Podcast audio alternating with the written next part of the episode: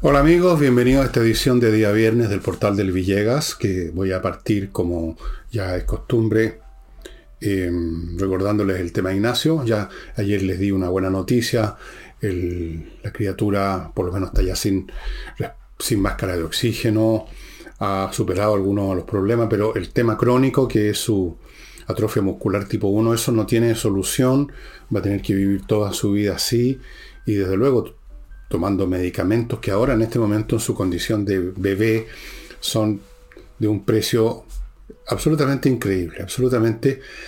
Y mm, no olviden que este sábado, entiendo que este sábado, mañana, hay una tómbola, una, un bingo, un bingo, en el teatro o, o la escuela San Martín, perdónenme, no tengo los datos por aquí, se me, se me escabulleron, eh, en Curicó, para juntar fondos para este niño. A ver si encuentro. Aquí está. Qué bueno. Este sábado 12 en el Colegio San Martín. Eso es a las 15 horas hasta las 8 de la noche. La entrada cuesta 3 luquitas y adentro, una vez adentro, tienen la oportunidad de participar en el bingo y qué sé yo, hacer vía social con otros curicanos y estar con este contentamiento interior de que están haciendo todo esto para ayudar a Ignacio. Amigos de Curicó, vayan al Colegio San Martín a las 3 de la tarde. Me parece mucho mejor panorama que dormitar frente a un televisor a ver puras huevas. Con todo respeto. ¿no? Y continúo con el flamenco. El flamenco. El flamenco o el flamenco. No, estoy seguro si hay programa este fin de semana. Se me traspapelaron las cosas, pero ¿saben qué más? Es cuestión de ponerse en contacto con la Casa del Jamón y ver si hay este viernes o este sábado o este domingo. Me parece que hay, hay espectáculo. Los dejo en suspenso, averigüen y ahí vean ustedes qué eligen. Si hay el sábado, seguramente en la noche. Si hay el domingo, seguramente a la hora del almuerzo. Perdonen, no, no hice las tareas completas hoy día. He estado en otros temas escribiendo y cuando yo escribo me concentro en eso porque yo soy de esos tipos deficientes que no pueden mascar chicle y caminar al mismo tiempo. Hago una sola cosa y se me olvida el resto. Pero ustedes pueden averiguar en Casa del Jamón. ¿Ok? Y esto, como lo tengo a mano, no se me va a olvidar. Mi libro Revolución, que junto con otros, como por ejemplo Tsunami, Insurrección, están disponibles en elvillegas.cl slash tiendas, están yendo. Yo les dije hace unos días que quedaba semana y media y efectivamente más o menos eso es lo que queda, o sea, queda menos ya ahora, para que esto se termine según nuestros cálculos, haciendo una división entre cuántos libros nos quedan y cuántos salen cada día en promedio. Es poco los, días que nos van restando.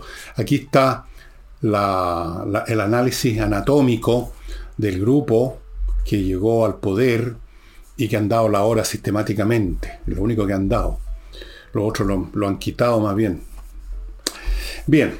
eh, fuera de eso, la torre de papel, que es súper entretenido, está a un precio de liquidación. Estamos liquidando stock para dejar espacio para otras cosas. Está a menos de 6 lucas, 5.990. Y una última cosa.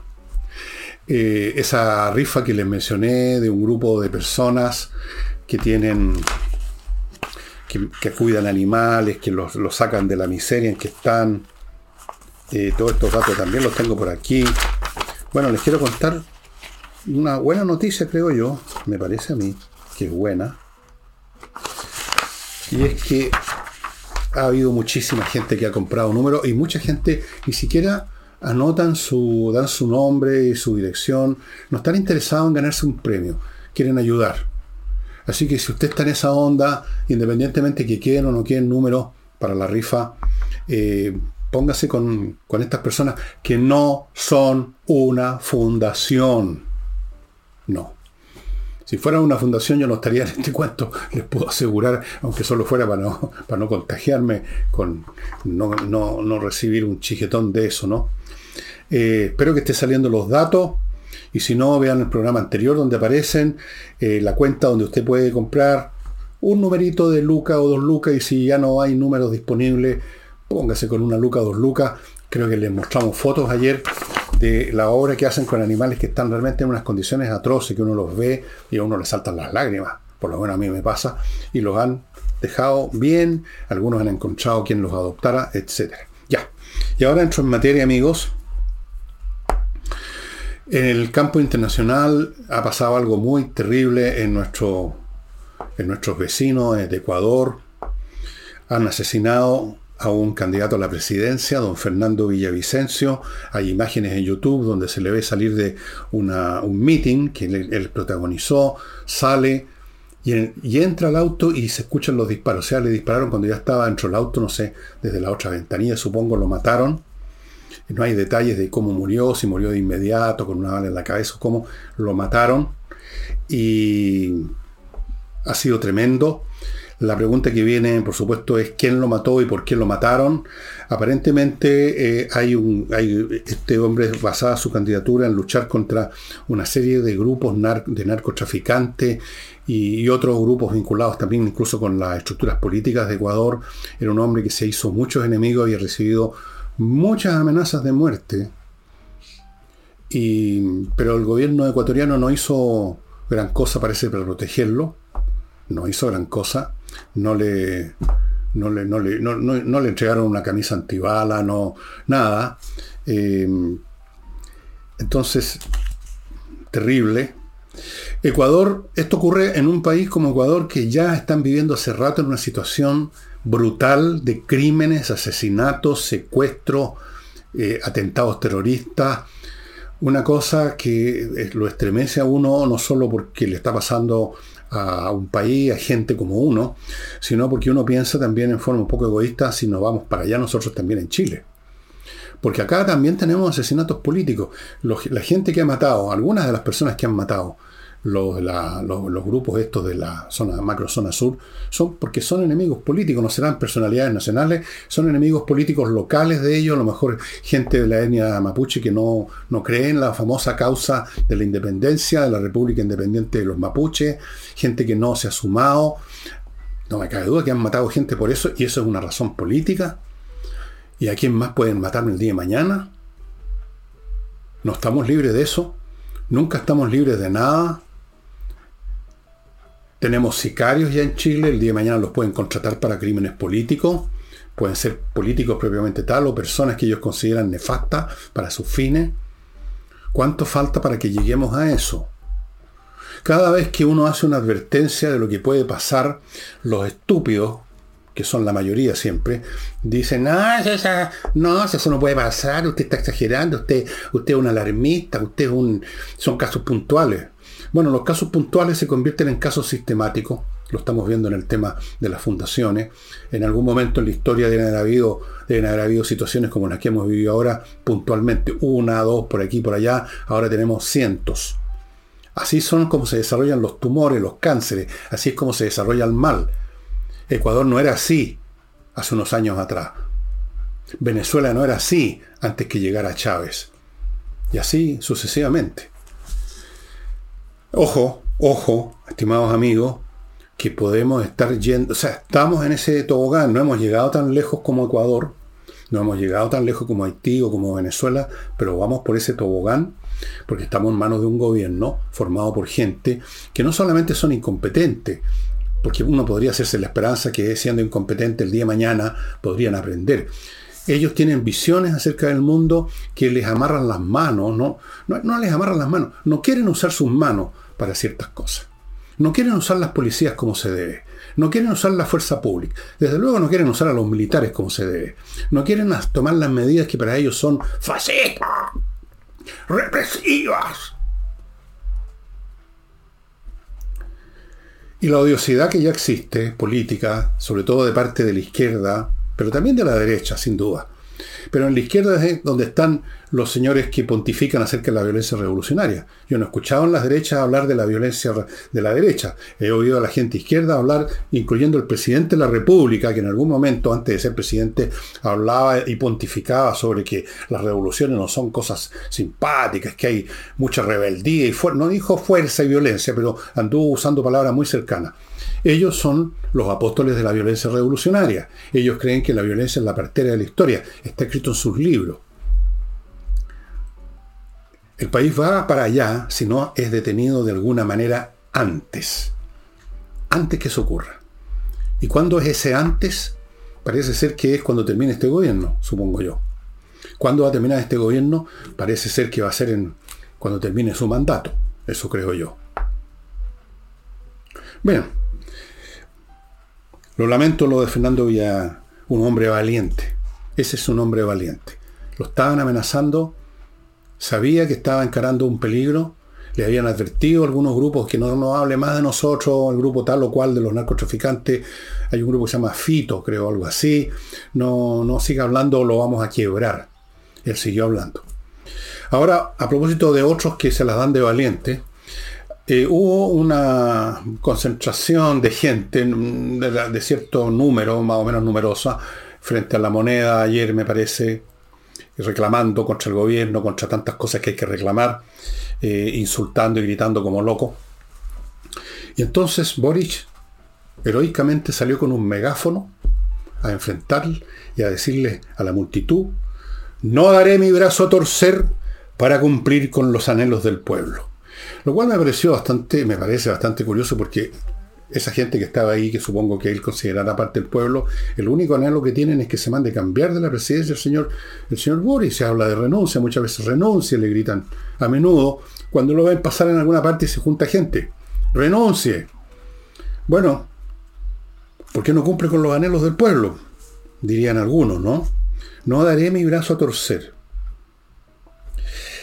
Agregó, una frase cliché porque el señor Boris, como toda la gente de su sector, no usa la inteligencia de la cual carecen, sino que repiten una y otra vez, es decir, una especie de ciclo perpetuo, un loop perpetuo, una serie de frases cliché. Entonces, dijo, es importante para que el pueblo esté organizado, exigiendo sus derechos. Bueno, el pueblo está ahí organizado para insultarlo, para gritarle para pedirle que se vaya. Bueno, segundo, ¿qué es eso de exigiendo sus derechos? Siempre está hablando esta gente de que los derechos y exigiendo los derechos. Así que los verdaderos derechistas de este país son la izquierda que hablan de derechos y de derechos y de exigir los derechos, que es un lenguaje además que no corresponde porque los derechos se ganan, no se, no se exigen para que se los dé otro a uno. Exijo que me dé mis derechos. No, uno se gana un derecho en la vida con las cosas que uno hace por sí mismo y o en correspondencia, en intercambio con el prójimo. Este lenguaje de los derechos que me tienen que dar, exijo.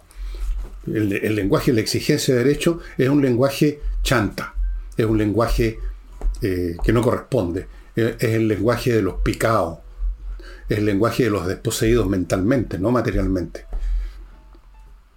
Así que Ahí estaba el pueblo organizado pidiendo que se vaya. Eso es lo que le piden a mucha gente. Y otros que no salen a la calle, que no les gusta eso. Otros que simplemente tocan el tema en una sobremesa, en su casa, o hablando solos, pensando consigo mismo.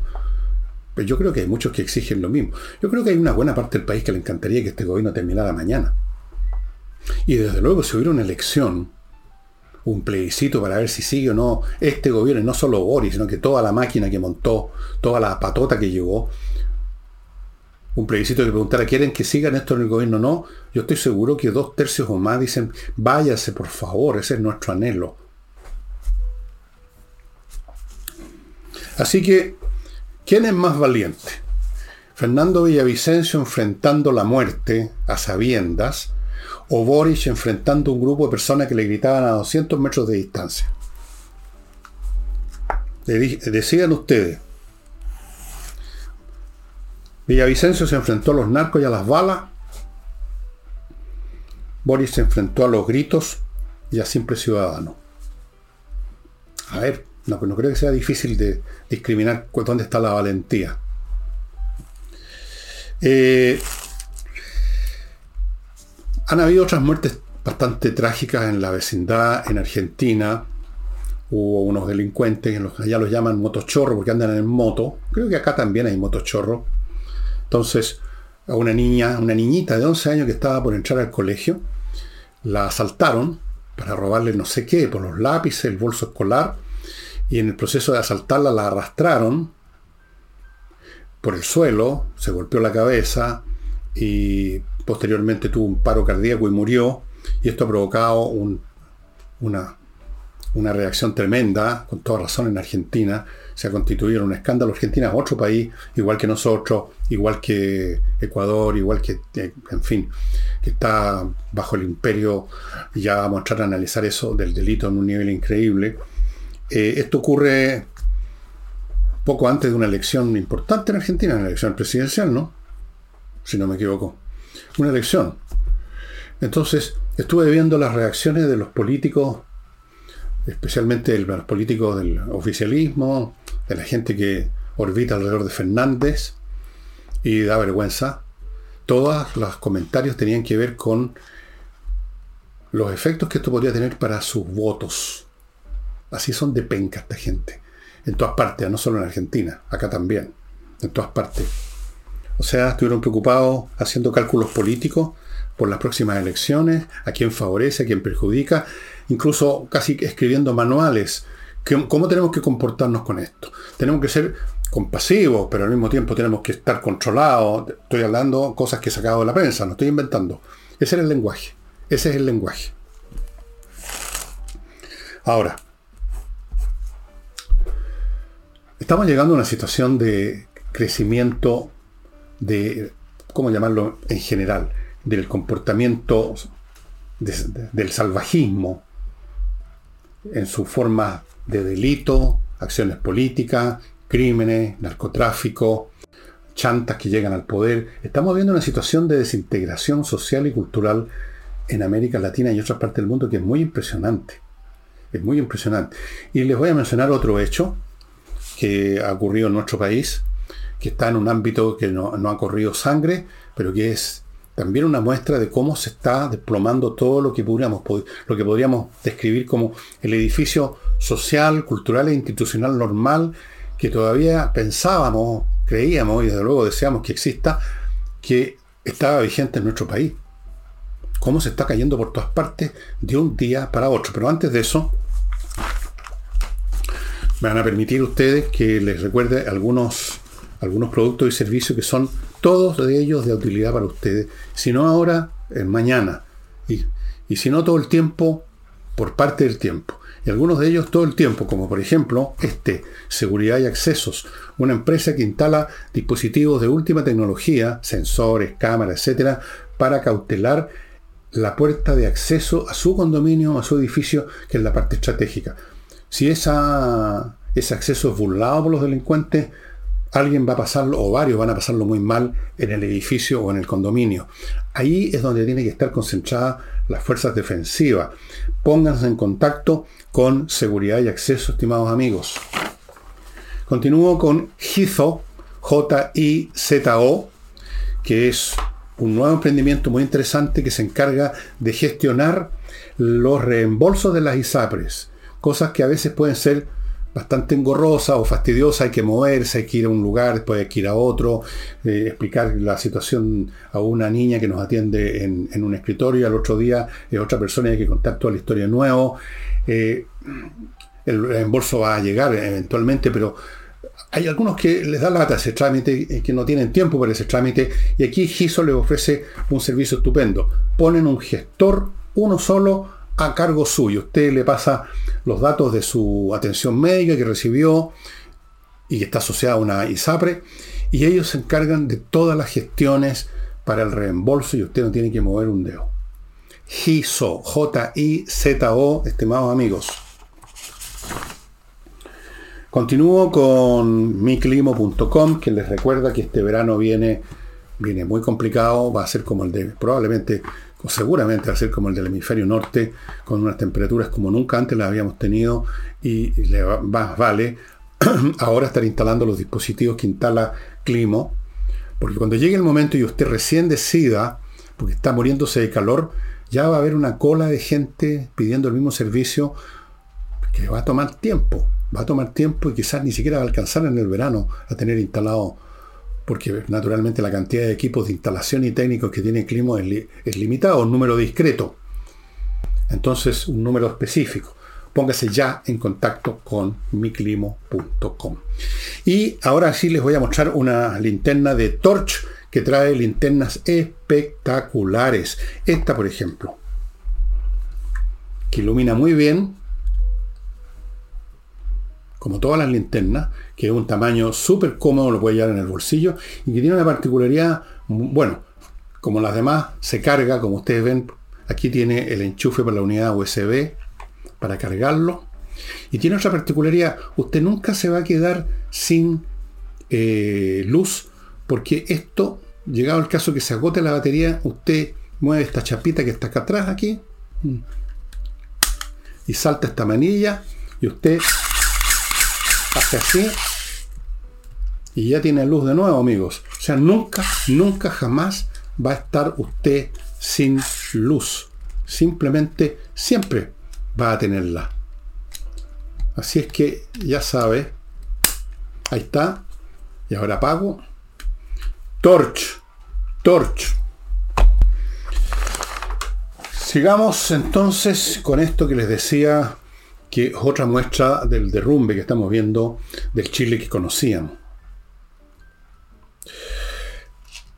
Se allanó una dependencia del Ministerio de las Públicas de Arica y se detuvo a ocho personas, cinco de ellos son funcionarios de vialidad de Arica, por temas de delitos de cohecho, lavado de dinero o, de valores, fraude al fisco. Yo tengo 74 años de edad, no creo que llegue a los 76, pero tengo 74.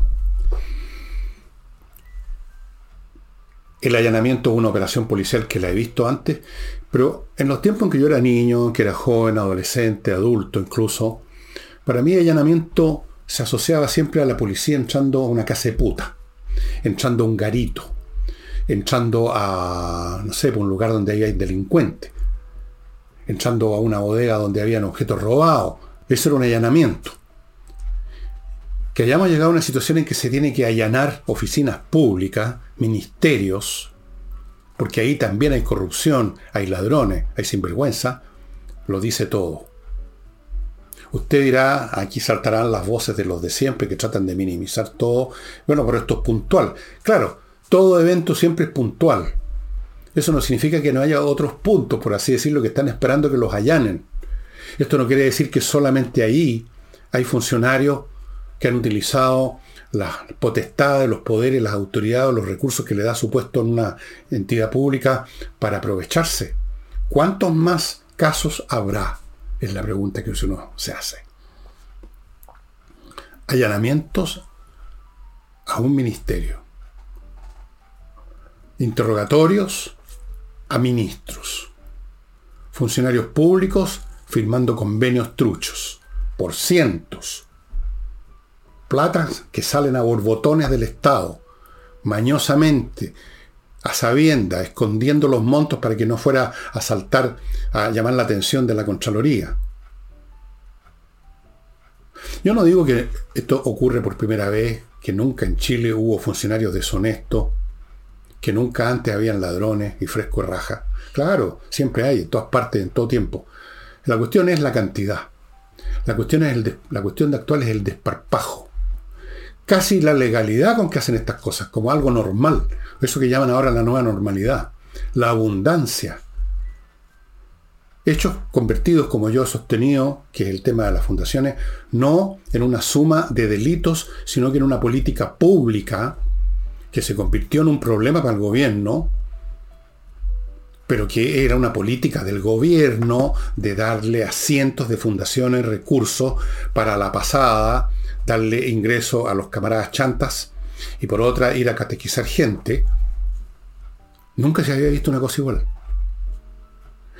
Uno se pregunta cuáles son los próximos casos desopilantes de frescura, de robo, de criminalidad, de sinvergüenzura que vamos a ver la próxima semana.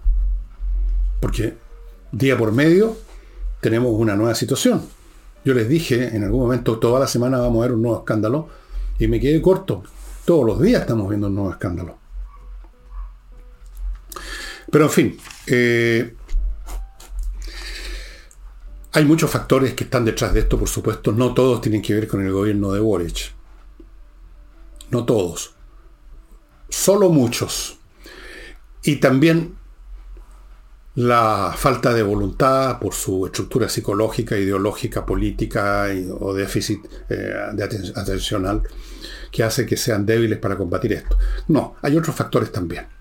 Factores que son globales, que no solo atañen a Chile, sino que a otras sociedades. Vean ustedes lo que está pasando en Ecuador, una criminalidad increíble, como la que estamos viendo acá, peor incluso, pero vamos para allá como la criminalidad que se ha vivido en Colombia, como la criminalidad que se vive en México, como la criminalidad que se vive en, eh, Haití, como la criminalidad que se vivía en El Salvador, donde apareció Bukele, que se ha convertido en otro personaje odiado por la izquierda, porque es un tirano, honesto y uno de más allá, porque ha cometido el terrible pecado de encarcelar y maltratar, como corresponde, a bandas de delincuentes, de asesinos, de criminales peores incluso los que conocemos acá, entonces han corrido yo con los ojos llorosos los, derechos humanos y todo, y Bukele los ha mandado a la cresta literalmente, y yo lo aplaudo por eso. El señor Boris tuvo las patas, creo yo, y la tupé en algún momento de criticar esto diciendo que esto es pan para hoy, hambre para mañana. ¿Qué quería decir con ese idioté? O sea, si usted captura un criminal, eso no es lo correcto, porque eso es pan para hoy, pero hambre para mañana. ¿no? ¿Qué quiere decir? ¿Que hay un método distinto para que un criminal deje de ser criminal? que hay que, ¿cómo lo llaman? Reformarlo, reeducarlo. A lo mejor ponerle un pañuelito rojo para que se convierta en, un, en uno de las juventudes del Partido Comunista, algo así, para que se convierta en un, en un luchador social. ¿Qué quiere decir? Ah, aquí están los temas de fondo. Siempre están con esa estupidez de los temas de fondo, mientras tanto los criminales siguen creciendo. Ese es el tema de fondo. El tema de fondo es la eficiencia mental, cultural, psicológica, política, de grupos, que por X razones, probablemente psiquiátricas en muchos casos, estoy seguro, claro, estoy, ya lo sé, eh, son incapaces de ver la realidad que tienen frente a los ojos y están siempre lucubrando sobre la base ni siquiera de, ideas, sino que de clichés, puros clichés. Como esta frasecita que les leí al principio del señor Boris con el megáfono, el pueblo, es importante que el pueblo esté organizado exigiendo su derecho. Esa es una frase estándar del repertorio el pueblo organizado exigiendo sus derechos. En este caso estaban exigiendo que se vaya, pero eso no lo va a escuchar. Bueno, eh,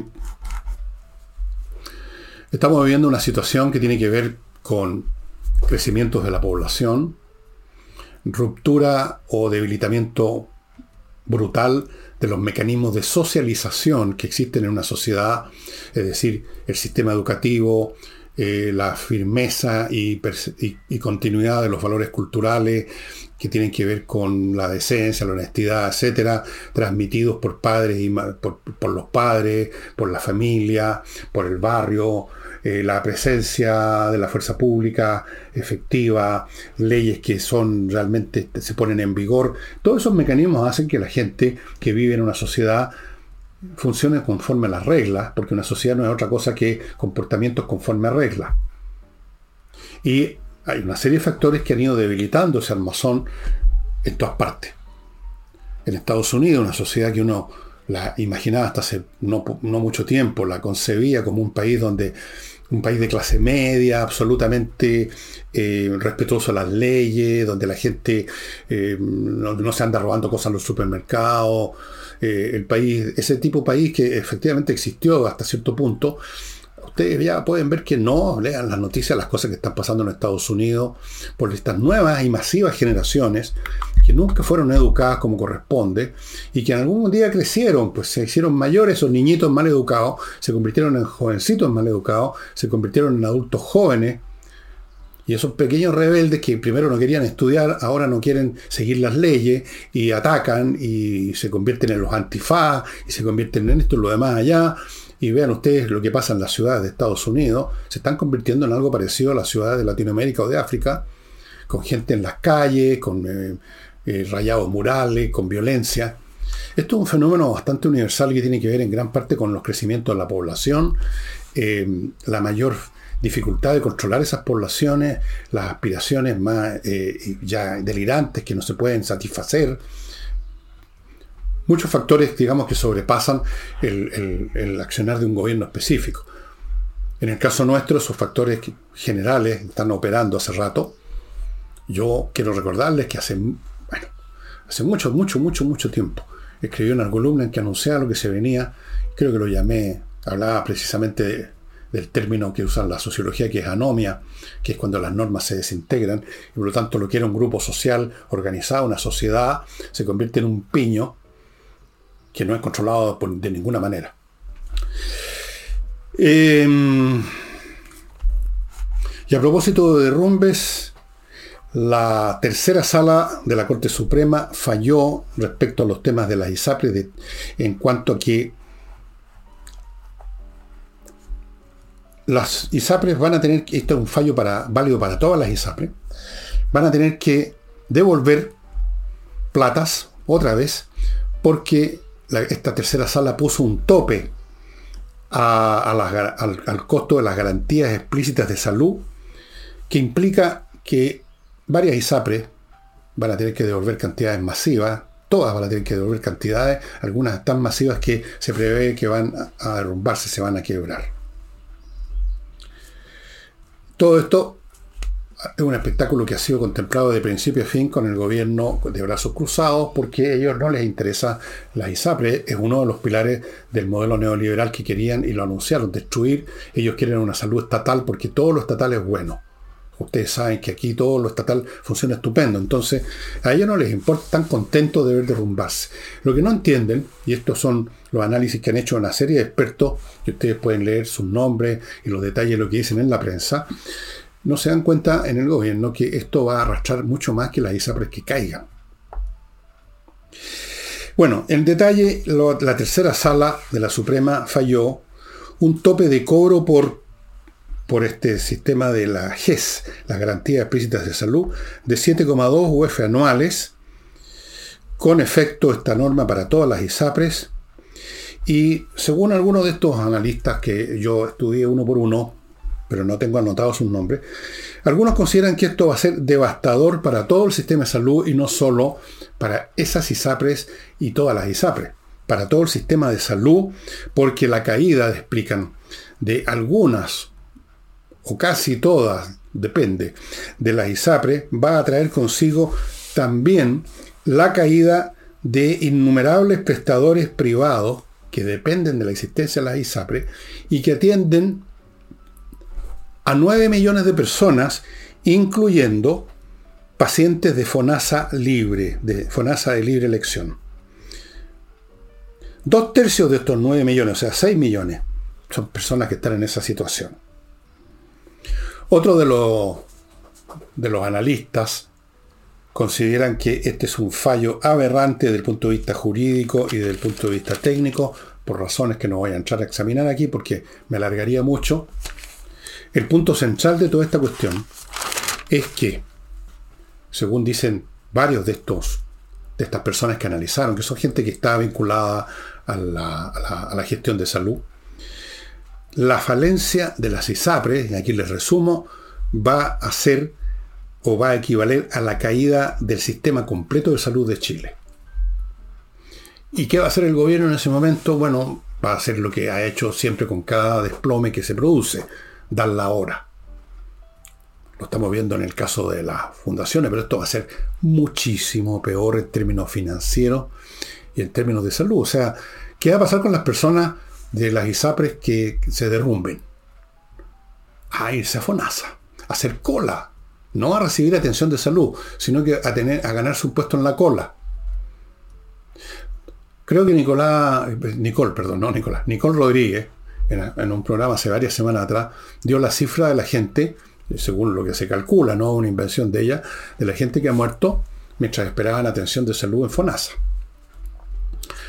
Bien, pues es otra de las situaciones que vamos a ver pronto, amigos, porque este gobierno ha sido en esto bastante espectacular, ha logrado todas estas ruinas y todos estos desastres y todas estas situaciones en apenas un año y tanto de gobierno. Ha sido realmente abatido todos los récords.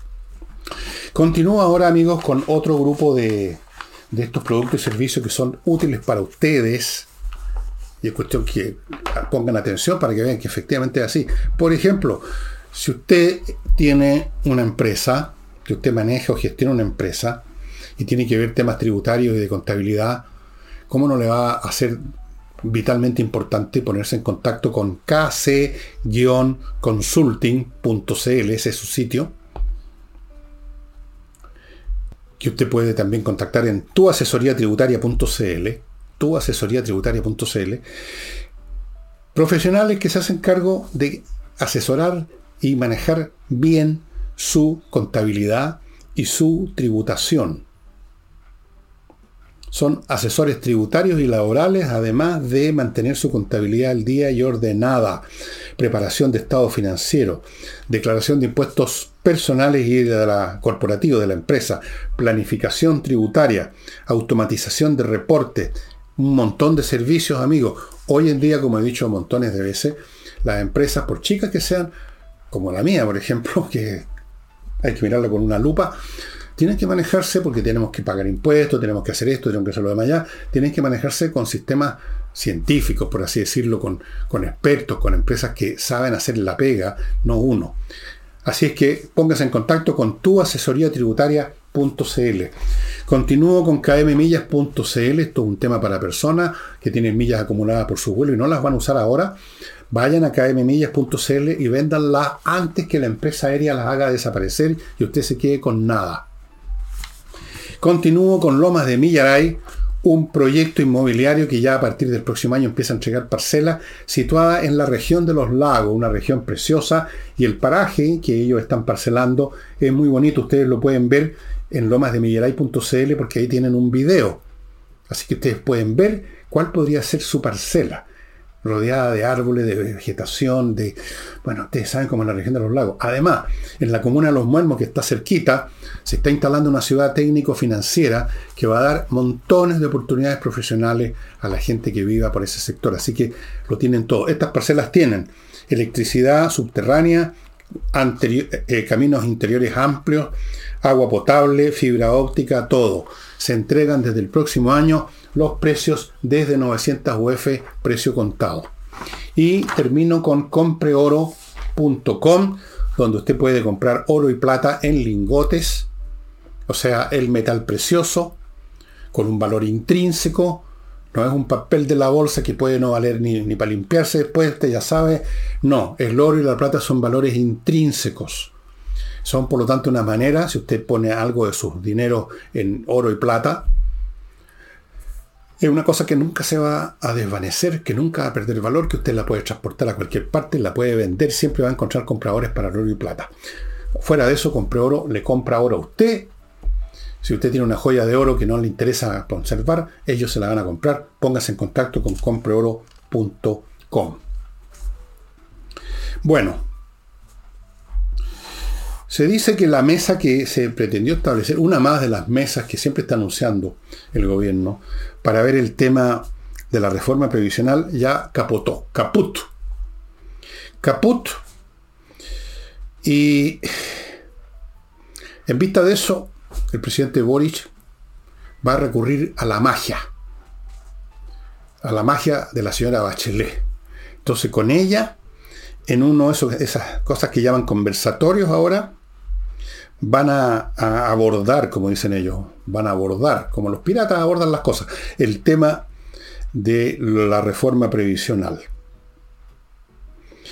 Así que, dicho sea de paso, entre paréntesis, la señora Bachelet están todas.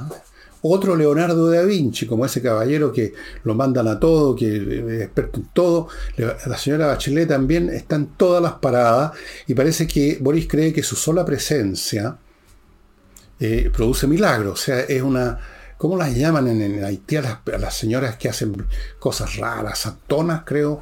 Eh, no, tienen otro nombre, pero me voy a, voy a acordar. Eh, y naturalmente, el conversatorio, como lo llaman ahora estas cuestiones, era, se llama Mejores Pensiones para Chile. Y por supuesto, Boris pinta este caso el derrumbe de esta mesa, como una falla como una especie de malevolencia de la derecha que no se sienta a la mesa para joder a los viejos pensionados que están esperando, nos dice con lágrimas en los ojos que le corren por la barba en medio de la salsa de tomate, los tallinetas del día anterior. Para él es un tema de buena o mala voluntad, de perversidad de la derecha, que no se sienta a la mesa y los viejitos siguen esperando. Así lo pintó. Como siempre pinta los casos. Hay una malevolencia de los fascistas pobres, la derecha, de los reaccionarios, etc. La UDI salió al paso de esto y dijo que simplemente las reformas son malas. Y dijeron además, no estamos para entregarles más recursos, para entregarles el 6% adicional de cotización a un fondo público que no da ninguna garantía de buen uso y recordó, le recordó al señor Boris el tema de las fundaciones, por ejemplo, donde plata pública va a dar a los bolsillos de los huevones de barbita y bigote. Claro. Es un tema, estimados amigos, que no depende de buena o mala voluntad con los pensionados. Esto es una ridiculez. O sea, ¿realmente Boris cree que es tan estúpido la gente que todo el mundo va a creer que aquí lo que pasa es que son gente muy mala, no nos quieren, no nos quieren mejorar las pensiones en la derecha. No, la, nada mejora ni pensiones, ni salarios, ni crecimiento, ni prosperidad, ni educación, simplemente con, malas leyes, con malos, con malos diseños. ¿Por qué uno se va a sentar a la mesa? Han agregado más en la oposición todas estas mesas que ha convocado el gobierno han sido meramente, estimados amigos, artefactos mediáticos para la foto. Porque en ninguna mesa realmente el gobierno ha cedido en nada. Quieren que aparezca en la televisión, la gente sentada en la mesa, pero ellos no llegan con la más mínima intención de escuchar los argumentos que demuestran que sus proposiciones son defectuosas y simplemente es la comedia. Ahora, ¿qué va a hacer el gobierno? Probablemente en la práctica. Va a tratar, va a presentar su proyecto tal como le parece a ellos, 6% para engrosar esos fondos solidarios que desaparecen en los misteriosos laberintos del aparato estatal, o sea, las fundaciones o lo que sea, los compañeros va a presentar su proyecto y para vencer en la votación va a tratar de conseguir votos de la democracia cristiana que dada su situación están disponibles al mejor postor. Porque es un partido en quiebra. La democracia cristiana es un partido en quiebra y por lo tanto oh, es como una tienda que tuvo un incendio, entonces hay una liquidación por incendio. Entonces a lo mejor unos dos, tres votitos por ahí que agarren de los demócratas cristianos que van a dar después una justificación, porque ya no han perdido todo escrúpulo. O sea, ya lo perdieron hace tiempo. Lo perdieron antes de la elección de Boric. es cuestión que recordemos, eh, recordemos las cosas que decía la candidata a la democracia cristiana, esta señora cuyo nombre, ni siquiera me acuerdo su nombre.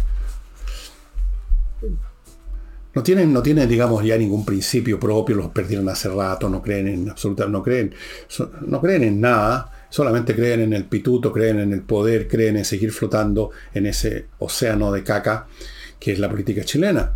Entonces, el gobierno dice, bueno, consigamos los votos, vamos a comprar votos, vamos a los descolgados que también pueden salir de la oposición, porque no han faltado también ahí los que se han vendido en otras votaciones. Ahí vamos a conseguir, pues los compramos. Si no los podemos comprar, los amenazamos. Más de alguno tiene esqueleto dentro del, ropero, así que le decimos, amiguito, o vota por nosotros o simplemente tú se vas a ver. Ok.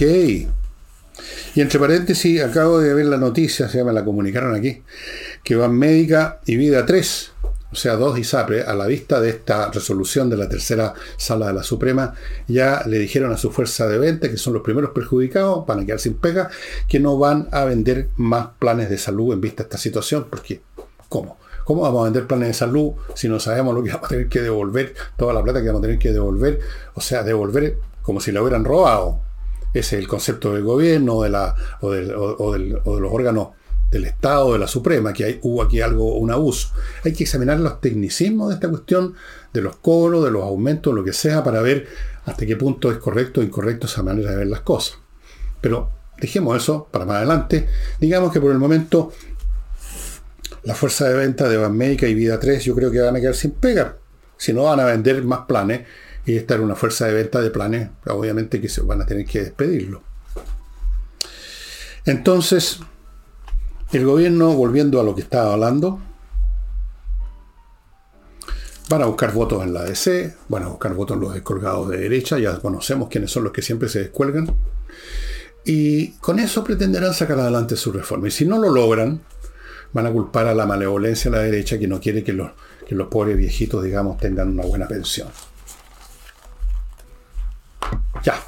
Voy a otro grupo de productos y servicios que son de utilidad para ustedes, como Life Balance, que va a su casa con un equipamiento especial a medir todas las variables de su cuerpo y solo después de eso y conversar con usted y averiguar qué es lo que hace, qué es lo que toma, qué enfermedades tiene, qué pastillas, qué quiere en su vida, etc. Después de eso, recién con esa información personalizada, le ofrece una guía de alimenticia totalmente personalizada.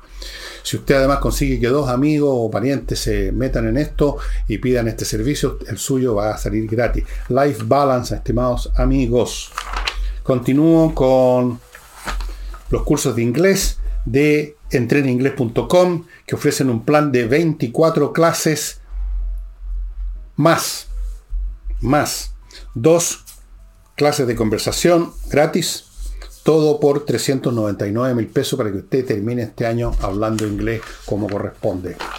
Sigo con The Learning Group, puros profesionales, o más bien dicho, emprendedores exitosos, haciendo cursos para personas que quieren ser también exitosos emprendedores. En este momento ya está corriendo el curso del corretaje de propiedades, vienen otros en camino. Yo les sugiero que se pongan en contacto con el Learning Group. Las clases las dan en, en locales muy bonitos en Providencia o son clases presenciales, o sea, son clases presenciales o también por internet. A veces las dos cosas usted decide. Learning Group.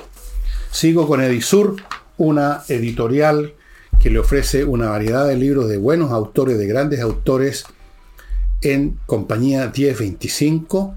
Se anda por el centro, dése una vueltecita por ahí. Más de algún libro le va a interesar. Sigo con Remodeling, que ofrece a un grupo de profesionales para remodelar su casa o departamento como debe ser, profesionalmente.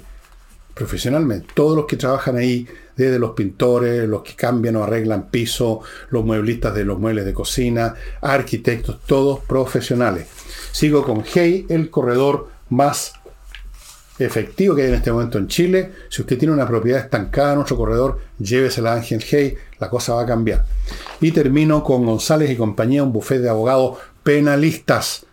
Se hacen cargo de temas penales, que son los más graves, los más serios, temas contemplados en el Código Penal. Son abogados penalistas, algunos de ellos fueron también fiscales, conocen esto por todos lados, son muy eficientes, han estado en casos de conmoción pública y han salido victoriosos. Son de lo mejor, si usted está metido en algún problema que tiene que ver con el Código Penal, vaya pensando en González y compañía.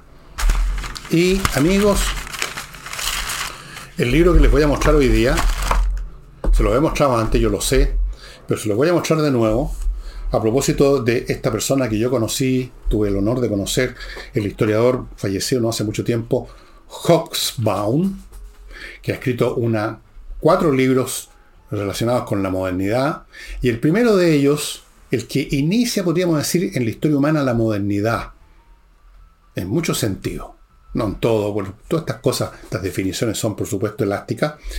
El primer libro cuyo ejemplar tengo yo aquí en inglés, fue uno que me regaló un amigo, que aquí está incluso con una dedicatoria, un amigo que se iba a Canadá en ese momento, el año 77, me regaló este libro el 26 de agosto del año 77, The Age of Revolution, ese siglo XVIII en que coincide el inicio, podríamos decir, de la revolución industrial en Gran Bretaña y a finales del siglo XVIII se produciría la revolución francesa. Él analiza estas dos revoluciones que fueron fundamentales para darle el puntapié de partida, diría yo, a la modernidad.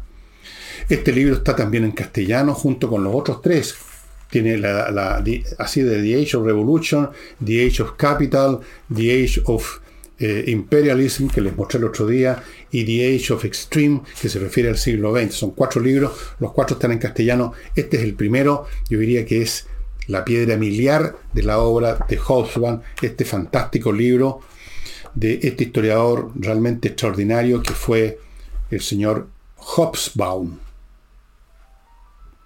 Y aquí hay otros historiadores que hablan de este historiador, como por ejemplo un gran historiador británico también, el Sir Taylor, A.J.P. Taylor, decía una brillante examen de la Europa en su época revolucionaria. Nadie podría pedir más. Se los recomiendo.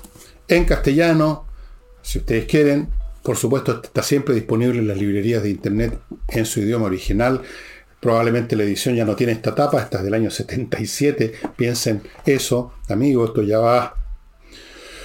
Bueno, a los 40 años tiene este libro más o menos. Y eso sería todo por hoy, estimados amigos. Mañana sábado no sé todavía qué tema voy a desarrollar, que sea de utilidad, que sea entretenido, que sea útil.